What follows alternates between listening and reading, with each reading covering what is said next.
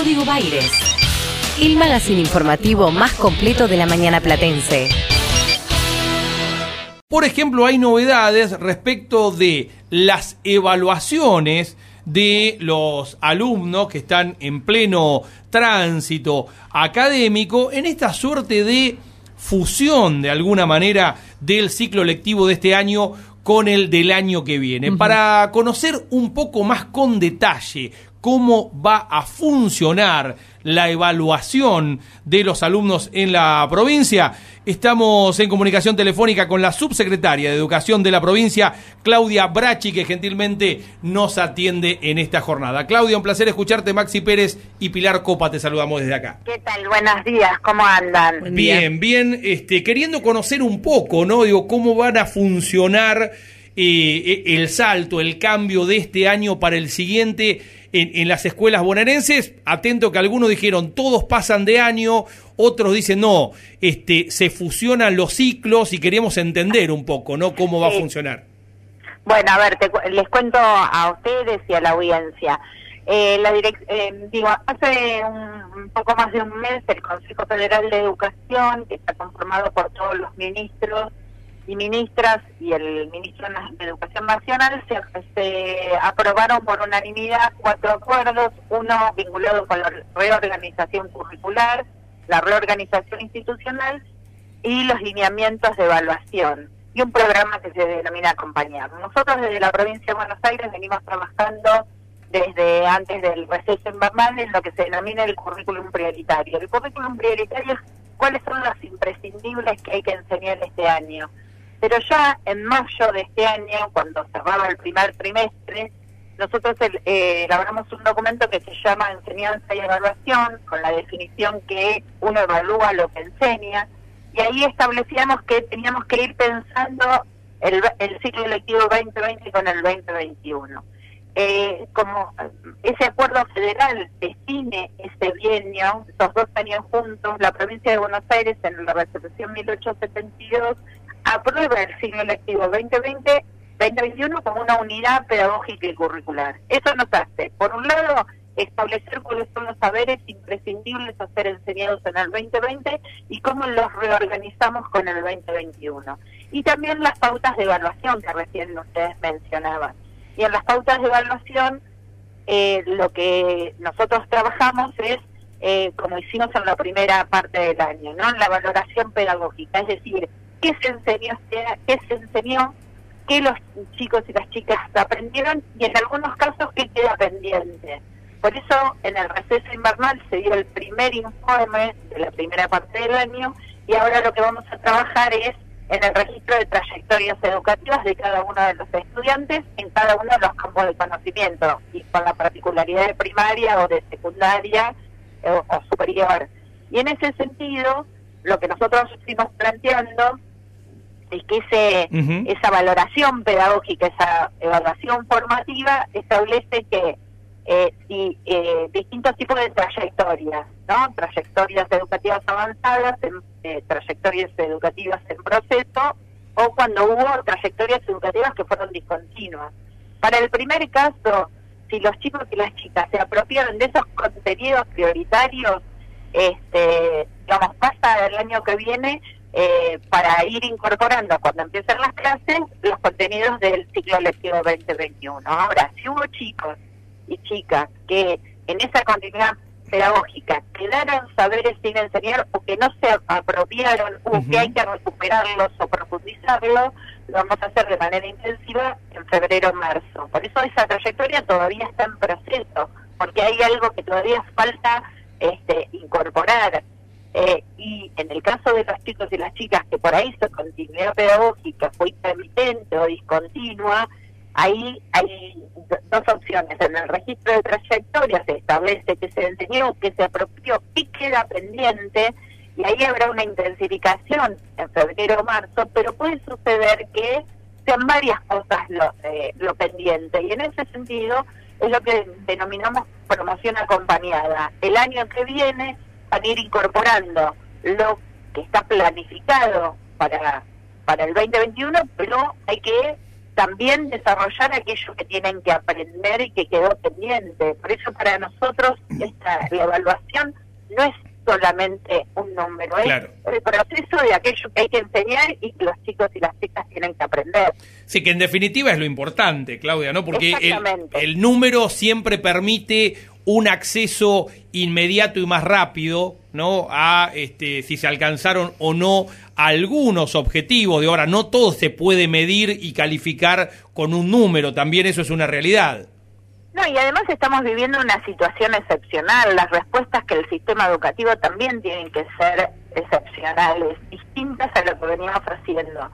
Hubo un gran esfuerzo de las escuelas, de los equipos directivos, de los docentes, también de los estudiantes y sus familias. Digo, creo que todos, la política pública, todo el sistema educativo, los chicos, las chicas, la familia, hemos puesto todo para poder generar esta continuidad pedagógica, que la enseñanza se dé y por ende se dé el aprendizaje.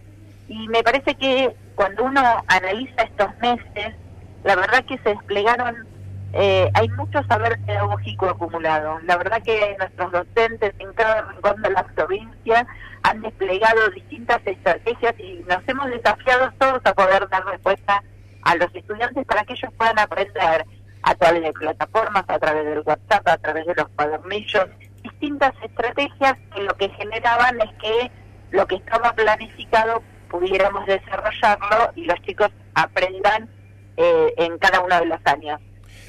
¿Qué? Una, una mención que por ahí en la audiencia puede ser importante. Es más, eh, digamos, el, eje central que también estamos atendiendo es los últimos, el último año de la secundaria. ¿Por qué? porque eh, terminan su educación obligatoria. Vos cualquiera de los otros años podés articular el 2020 2021. Ahora, en el último año de la secundaria estamos en, eh, transitando un trayecto curricular de finalización de nivel, donde también, si los chicos se apropiaron de los saberes, tendrán, este, en diciembre finalizarán su, su educación obligatoria y si queda alguna cosa pendiente, las realizaremos en febrero o marzo eh, y también se abrirán mesas eh, con la experiencia que fuimos construyendo en estos meses, mesas virtuales, por ejemplo, para si tienen materias pendientes. Mientras tanto, vamos trabajando con el nivel superior, formación docente o técnica, o en el Consejo Federal, con la Secretaría de Políticas Universitarias, para que también las instituciones de educación superior sus cursos introductorios generen condiciones para que puedan alojar a estos chicos que tienen su expectativa de seguir estudiando y que tienen que terminar su educación eh, obligatoria. ¿Cómo es lidiar, Claudia, con em, la necesidad de tener que permanentemente explicar que las clases no se suspendieron y que hubo continuidad pedagógica salvo en algunos casos puntuales. Y te lo pregunto en función de el insistente reclamo de algunos sectores por la vuelta a clase, ¿no? Algunos no hablan de las clases presenciales, sino de la vuelta a clases, en definitiva. La verdad que esa es, eh, digo, el sistema educativo de la provincia, desde el primer momento que se suspendieron las clases presenciales, siguió trabajando en la continuidad pedagógica que miren ustedes para la provincia de Buenos Aires, no es algo novedoso porque incluso lo tenemos en nuestro reglamento de instituciones educativas. Lo novedoso que todos los docentes trabajaron sobre la continuidad pedagógica. Y hubo un montón de, primero que hubo un esfuerzo colectivo muy importante de la docencia bonaerense en generar prácticas piensen ustedes que nosotros nos formamos para la presencialidad y el desafío enorme que se tuvo este año es cómo generar propuestas pedagógicas para el cuadernillo, para WhatsApp, para la virtualidad, por eso el esfuerzo es enorme. Para aquellos que dicen que no hubo clases, yo quiero compartir con ustedes que hubo en las escuelas de la provincia pasó de todo. Obviamente hay cosas para mejorar, para recuperar, para profundizar, pero la, la educación de la provincia de Buenos Aires estuvo presente a través de sus docentes, de sus inspectores, de sus equipos directivos, para trabajar primero el vínculo pedagógico, cómo nos acercábamos, cómo nos vinculábamos de otra manera con nuestros estudiantes y después poner a disposición todos esos saberes que los chicos y las chicas tienen que aprender a lo largo de los distintos niveles de enseñanza. Antes de darte la bienvenida, Claudia, estábamos repasando eh, bueno, una situación que se vivió en la ciudad autónoma de Buenos Aires, ¿no? En donde decidieron acelerar la vuelta a las clases presenciales y una semana después, por un primer caso de COVID-19 positivo, debieron dar marcha atrás.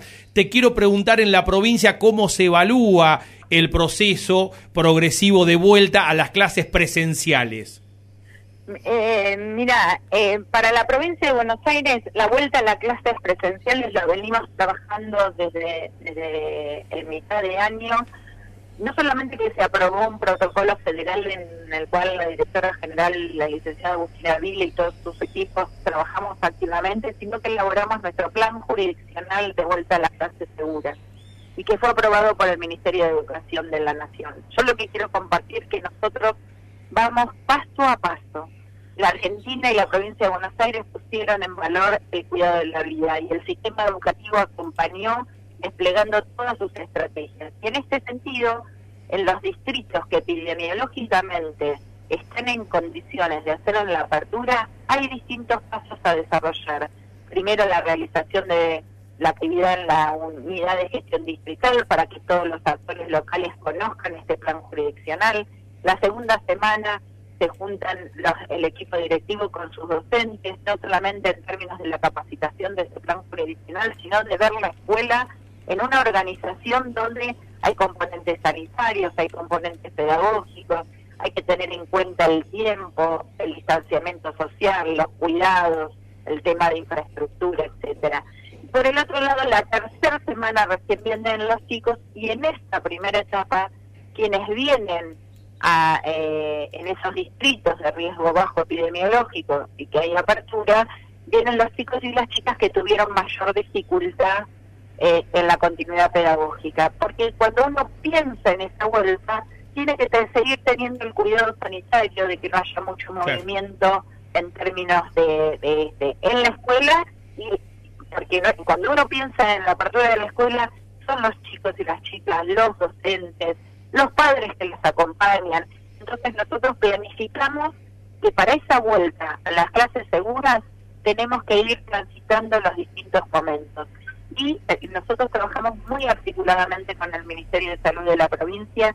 Ellos semanalmente hacen la evaluación epidemiológica de los distritos, informan rápidamente a la directora general y nosotros a la vía de, por vía de inspección a, los inspectores y a las escuelas.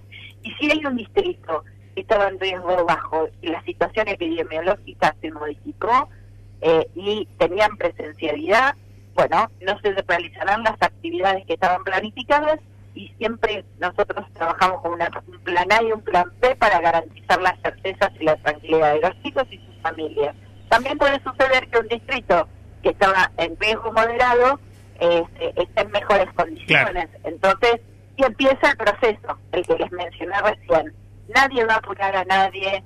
El cuidado la, y la política de cuidado es una marca que nosotros tenemos como gestión y que vamos a ir paso a paso para que todos todos estemos tranquilos y tranquilas. la verdad, Claudia, es que me traes a mí, e imagino que a todos los padres y madres que están escuchando, mucha tranquilidad, ¿no? Digo que no hay eh, no, no, hay huecos en la planificación. Digo que cada paso está estudiado y que están dadas las garantías de que la vuelta a la presencialidad va a llegar cuando se minimicen los riesgos sanitarios. Creo que esto es importante y quiero destacar también que todo lo que nos estás contando, a diferencia de lo que algunos creen, no hace falta que explique quiénes, eh, los docentes han tenido que trabajar mucho más de lo que trabajan regularmente producto de esta emergencia. Mira, yo aprovecho esta, esta charla que estamos teniendo y agradeciéndola eh, para el reconocimiento de mis compañeros y compañeras docentes que pusieron muchísimo esfuerzo, que hay un gran trabajo y nosotros decimos que hay un saber pedagógico que se construyó en este tiempo, que hay que poner en valor, que hay que sistematizar, porque creo que nos desafiamos todos, la política pública, el sistema educativo, dimos respuestas y generamos estrategias que en la presencialidad no estaban. Así que me parece que para aquellos que creen que en las escuelas de la, que no pasó nada, quiero compartir con ustedes que pasó de todo y cosas muy importantes y muy buenas. Gracias Claudia por estos minutos. No, por favor. Gracias a vos. Un fuerte abrazo. Escuchamos a Claudia Brachi, subsecretaria de Educación de la provincia de Buenos Aires. Eh, se, se me escapan las chicanas. Porque quiero tirar, terminar tirando un elogio y se me escapan las chicanas, porque en materia educativa es muy fuerte el contraste. Muy fuerte el contraste. Realmente eh, me voy a aguantar las ganas y voy a decir lo que decimos siempre. Eh, lo que decidimos cambiar los bonaerenses en la última elección es claramente la calidad humana de las mujeres y los hombres, los hombres y las mujeres que tienen la responsabilidad de gestionar la cosa pública. El equilibrio justo entre música e información. Está en Radio La Plata. El nombre de tu ciudad. Tu ciudad. Tu ciudad.